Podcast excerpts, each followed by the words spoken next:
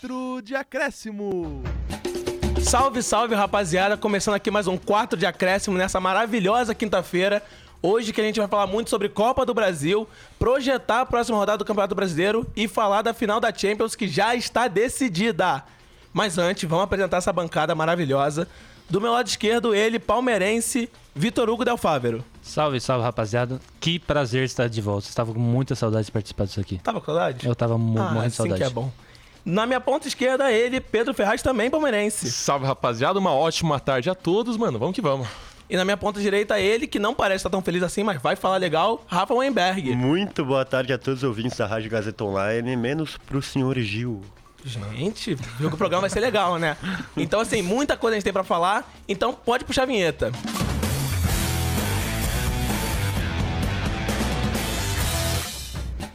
Começando aqui nosso primeiro bloco, a gente vai falar sobre a Copa do Brasil. E nada melhor do que começar com o clássico, né? Porque na terça-feira, no Maracanã, Flamengo e Fluminense, no caso Fluminense e Flamengo, porque o mando era do Fluminense, se enfrentaram. Muita gente dava o favoritismo Fluminense, muita gente falava que talvez o jogo poderia ser decidido no primeiro jogo, mas não foi o que aconteceu. 0 a 0 com um gosto de derrota para os flamenguistas.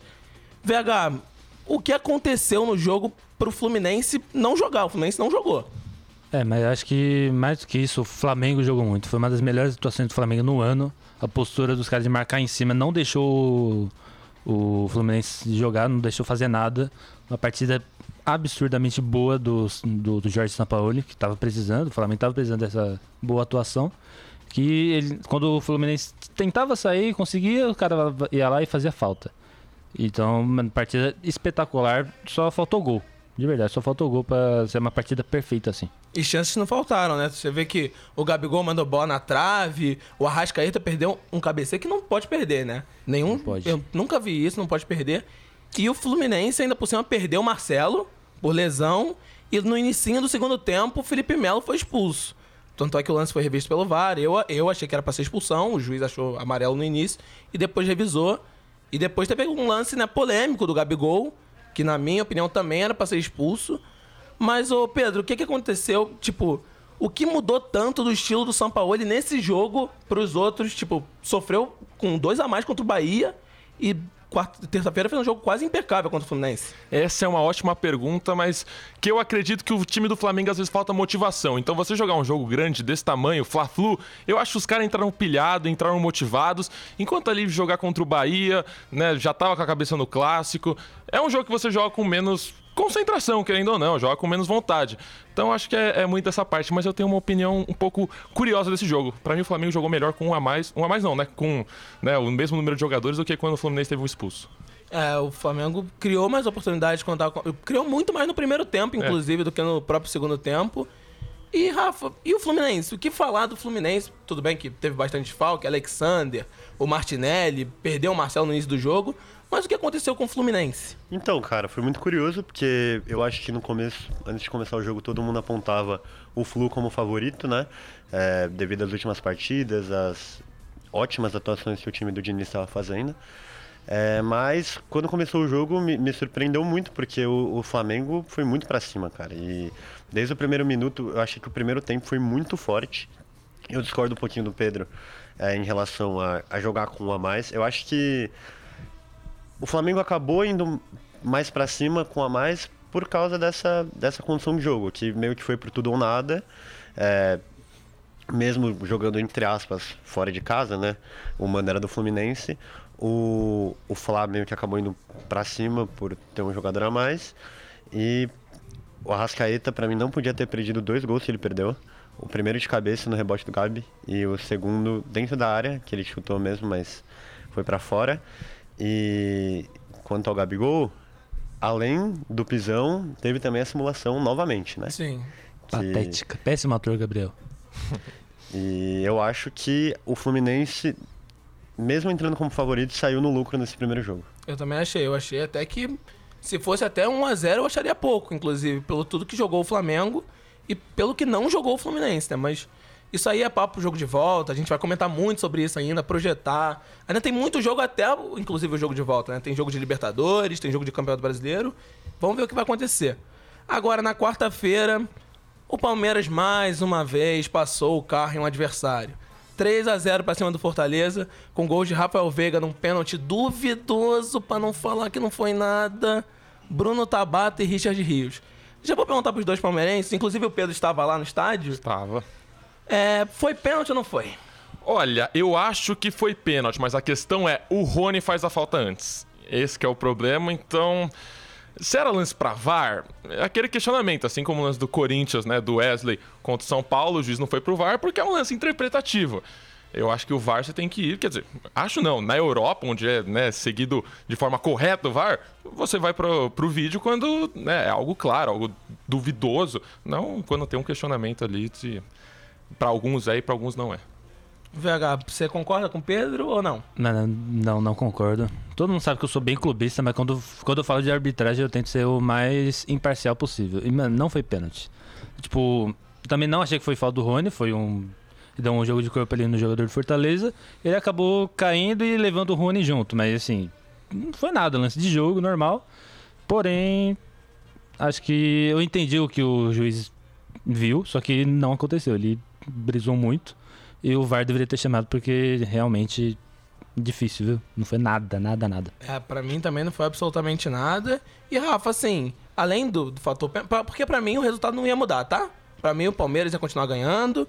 E pra mim tudo bem. Você acha que ia interferir esse pênalti no placar? Eu ia falar a mesma coisa, tipo, concordando com o VH, pra mim não foi pênalti e, assim, o pênalti do Wesley no, no jogo do Corinthians São Paulo, na minha opinião, foi muito mais pênalti, ou, ou pelo menos muito mais discutível do que o pênalti de ontem, mas, é, assim como você acabou de falar, eu acho que não interfere em nada. O Palmeiras começou o primeiro tempo muito bem, assim como tem começado nas últimas partidas. A bola parada do Palmeiras é um negócio que me surpreende. Inclusive, o Corinthians todo jogo toma gol de cabeça, ou do Murilo, ou do Gustavo Gomes, Ou do Rony. ou do Rony, né, que tem 1,60. Então, é, enfim, depois a gente vai cornetar o Corinthians. Mas é, eu acredito que não teria interferido em muita coisa. Talvez um 2 a 0 que ainda daria uma margem de reação para o jogo de volta do Fortaleza. 3 a 0 agora eu acho que já, já acabou. É, não tem muito o E, que fazer. não. embora o jogo seja lá no Castelão, eu acho que, que já liquidou e mesmo com 2 a 0 seria muito difícil o Fortaleza reverter. Então todo mundo, unanimidade, porque o Palmeiras já pode pensar nas quartas já. É, como palmeirense, sempre manter o pé no chão e não comemorar antes da hora. Beleza. Você sabe que passou. Sim. Mas não, vou, não posso falar isso. Mas você sabe. O outro jogo que teve também foi Santos 0 Bahia 0, que todo mundo achou que o jogo poderia ser um replay daquele 3 a 0 que o time meteu, jogando muita bola, mas joguinho bem do chato, né? É, aquele 3x0 lá foi um ponto fora da curva. Foi um Santos não é tudo né? isso e o Bahia não é tão ruim assim. Não, o Bahia não é tão ruim. Teve. mas- teve desculpa, Zé. Não, pode falar com vontade. Não, teve um lance muito duvidoso, né? Que eu vi bastante gente reclamando do David Washington.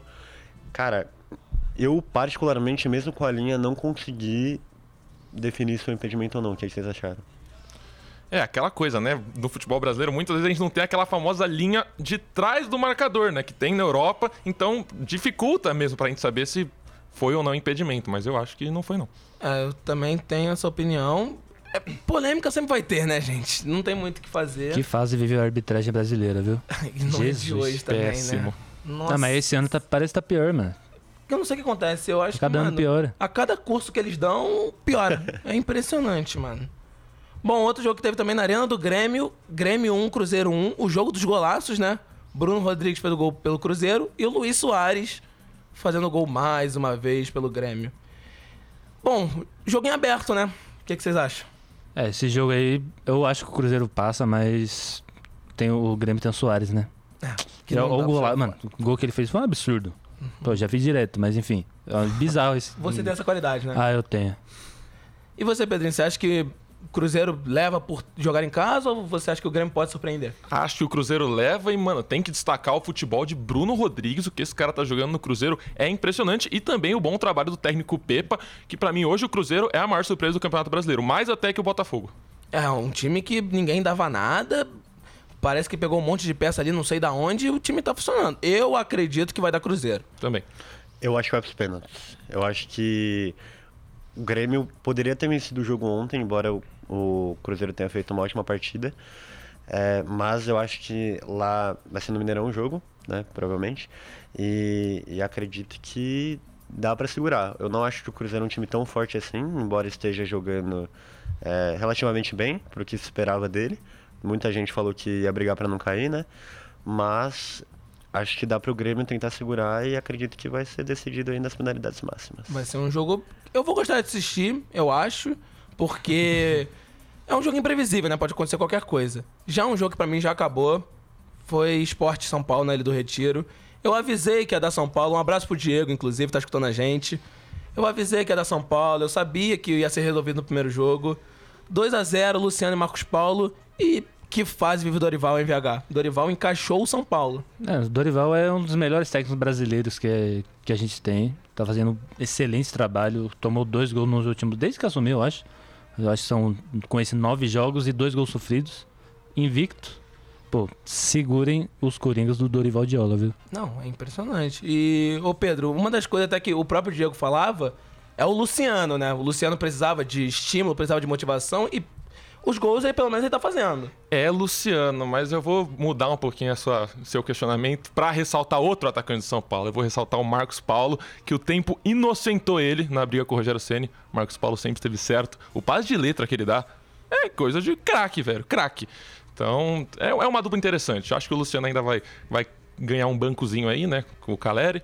Acho que deve ser o ataque Caleri com o Marcos Paulo. Mas o Luciano faz sua graça pra torcida cantar. É Luciano. Eu, eu gosto muito, eu já falei isso em todos os episódios, eu gosto muito do Luciano. Eu gosto muito. Se eu pudesse, eu levar o Flamengo com tranquilidade. Mandar o Gabigol embora? Não, Troquinha? eu mando o Marinho mesmo. Ah, tá. Tá ótimo o Marinho. O Marinho fica lá. e, mas agora falando de outro jogo na Independência. América Mineiro 2, Internacional 0. Um jogo bem do maluco, né? Porque o Inter chegou a fazer um gol com o Maurício. Pra tirar aquela zica, pra afastar, né? Depois de todos aqueles burburinhos que tiveram relacionado à casa de apostas. Mas aí o gol foi anulado. E de brinde, o Inter tomou uma expulsão da Alan Patrick, o principal cara do time. O Inter com dois a menos, dois gols do Aloysio Bandido de pênalti. Ou seja, isso é impressionante. Ô, Rafa, a queda do Mano é inevitável, né? É, eu acho que depois de um certo tempo acaba ficando meio difícil segurar um cara que tá fazendo partidas tão ruins.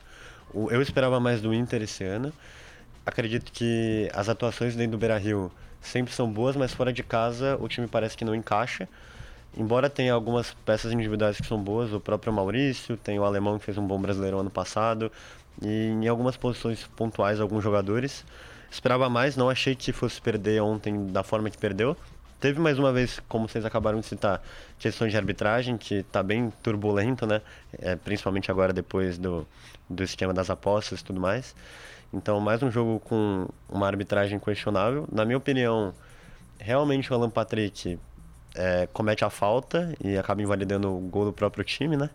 Mas, resultado muito difícil para o Inter reverter, mesmo no Beira-Rio, eu acho que dá mequinha. Eu também acho que da Mequinha. E, VH, assim, qual é o nome ideal para o técnico do Inter? Rogério Ceni. Ou pode ser no gol mesmo, porque o Kehler também é bem fraco. Pô, eu, eu acho que ele consegue de boa. Ah, Ainda bate consegue. umas faltas, uns pênaltis de vez em É, então. quando. O Inter, como eu já falei da última vez que eu tava aqui, que só joga no Beira Rio e fora E de- só de vez em quando também, É, né? de vez Porque em quando, Tá porque tropeçando legal. tá feia a coisa. E sobre o Aloysio, segunda vez que ele faz dois gols de pênalti na mesma partida. Foi, acho que rodada passada contra o Red Bull Bragantino em Bragança Paulista. Ou seja, especialista em pênalti, né? É, não erra nunca. E Pedrinho, assim, o América, que no Brasileirão é um time, né? Lanterna, e na Copa do Brasil tá se mostrando, e nas, na Sul-Americana também, né? Vem me decepcionando muito esse América. Eu achei que era time que ia brigar ali para pelo menos Sul-Americana, no mínimo. Porque, né, a gente sabe que o Mancini, principalmente quando tá em clubes de menor expressão, costuma fazer ótimos trabalhos, inclusive ano passado. E esse ano, pelo menos por enquanto, o trabalho é bem fraco. Eu também não sei o que, que tá acontecendo. No Brasileirão não consegue jogar. É, mas o Mancini é especialista em rebaixar times, né? É verdade. Pô, tem seis rebaixamentos pra mais na carreira. Nossa senhora, eu não. Eu não sei não, hein? Talvez eles, eles vão longe nas competições de mata-mata, mas no Brasileirão é bom ficar esperto. Agora, outro jogaço que teve jogaço, aço mesmo. Atlético Paranaense 3, Botafogo 2, de virada. Impressionante o que esse Atlético Paranaense gosta de virar jogo, né? O Vitor Roque jogando muita bola, Tiquinho Soares também. Dois times que, pra mim, estão me surpreendendo bastante. E, Rafa, mais uma vez, outra virada do Furacão. Cara, eu acho o Atlético Paranaense um ótimo time, um time que é subestimado muitas vezes, é atual finalista da, da Libertadores, é, sempre dá. Jogar na, na Arena da Baixada nunca é fácil, principalmente com competições de mata-mata. E ontem se provou mais uma vez o poder de reação é, pô, é, é incrível um time tomar 2 a 0 e conseguir se reestruturar, fez três gols no segundo tempo. É, eu acho que pode brigar por muita, por muita coisa esse ano, mesmo não sendo um dos principais nomes ali, né? Todo mundo fala Palmeiras, Flamengo, Fluminense, e muitas vezes esquecem do Furacão que, olha, que virada, cara. Tanto é que foi finalista da Libertadores ano passado e ninguém dava nada, né? Exatamente. Foi chegando, foi chegando e quando chegou, ninguém parou. Mas Só o o Mengão, né? Só o Gabi. Só o malvadão. Não tem jeito. Mas o VH, Diga. você acha que dá Botafogo ainda? Hum, Mano, não, eu acho que tá em aberto, mas se fosse pra apostar dinheiro ali na Bet, eu ia de furacão. É de Porque, Furacão.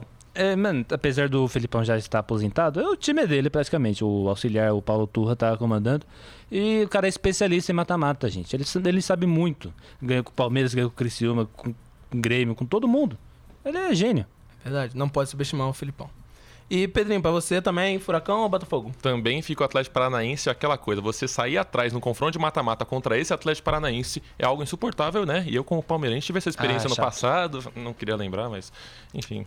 É, eu Seguimos. também. Todo ano parece que o Flamengo enfrenta o Atlético Paranaense. Não duvido esse ano acontecer de novo se o Flamengo passar e o Atlético Paranaense também. Agora vamos falar. Ah, vamos, falar do não, Corinthians, né? vamos não. Vamos falar do Corinthians. Um abraço, Vinícius Bernardelli também, que tá escutando a gente. No Mineirão, Atlético Mineiro 2, Corinthians 0, dois gols do Paulinho. Rafa, eu vou deixar você falar, porque você quer falar, né? Você tem muita coisa pra falar do nosso Corinthians, que tá invicto, né, com o Luxemburgo. Não ganhou ainda. Verdade. Cara, é, eu fico. Eu até tentei buscar alguma motivação pra vir falar sobre o Corinthians aqui hoje. Ontem, é, até o primeiro tempo, honestamente, eu acho que o Corinthians vinha fazendo um bom jogo dentro daquilo que estava proposto. O Corinthians não entrou no Mineirão pra ganhar o jogo, não ia meter 1 a 0, 2 a 0. Eu acho que nenhum corintiano acreditava nisso. Mas no primeiro tempo se defendeu muito bem. Um cara que eu tava criticando muito, que é o Maicon, pra mim, fez um bom primeiro tempo. Ele acabou sendo substituído depois. Mas é, até então vinha fazendo uma boa partida. Mas eu não sei o que acontece, cara. Parece que desliga o cérebro dos caras e de um minuto pro outro, pum, 2 a 0 Entende? Tipo, o Corinthians é muito mal organizado, muito mal treinado. E honestamente, eu não culpo 100% o Luxemburgo, porque parece que falta muita motivação em alguns jogadores, pri- principalmente aqueles que estão lá mais tempo. Então, é, Gil, o próprio Fagner, que, poxa, é um ídolo, mas tá muito difícil ultimamente. Só toma bola nas costas. É, o próprio Paulinho, pra mim, não dá mais. O, o Juliano, que entrou. é o- É impressionante o Juliano. Tem algum imã que ele entra, toma gol o time. Então, eu acho que ficou muito difícil pro Corinthians se reverter em casa. O Atlético Mineiro não é Atlético Goianiense, não é um Remo. E enquanto não mudar a gestão desse time, não tô falando de técnico, não tô falando de jogador, quem que manda lá, que a gente sabe quem é faz muito tempo, o Corinthians corre risco de ser. Eu não acredito de ser rebaixado, mas de passar muito tempo sem ganhar algo importante até se reestruturar. Olha, palavras fortes, né? A gente. Eu queria rir, mas eu tô com pena. Eu não, eu não tenho pena. Eu tô com um pouquinho de pena, não Nossa, sei porquê. Fico triste, espero que piore. Mas, ô, ô, VH, Oi. vamos falar do lado que ganhou, né? Do lado Vamos. vitorioso, rapidinho? O Galo se encaixou, né? O Cudê, o Paulinho se encaixaram do nada. Paulinho, muito bom jogador. Tá brilhando agora, fazendo quatro gols nos últimos três jogos. E o Kudê finalmente está acertando o time e isso me preocupa para Libertadores. Indo para a Copa do Brasil também. Mas assim, ganhar do Corinthians é muito fácil. É só fazer o mínimo, gente. O time é extremamente mal treinado. O Luxemburgo não está sabendo, que, não sabe mais o que faz. Nas entrevistas ele se complica, fala que ah, o campo aumentou 16 metros, que não sei o quê. Gente, o Luxemburgo tá perdido. Ele já era. Ele só não aposentou ainda por causa daquele 4x4 contra o Flamengo em 2019. Senão ele já tinha Você é parado moleque. já, gente.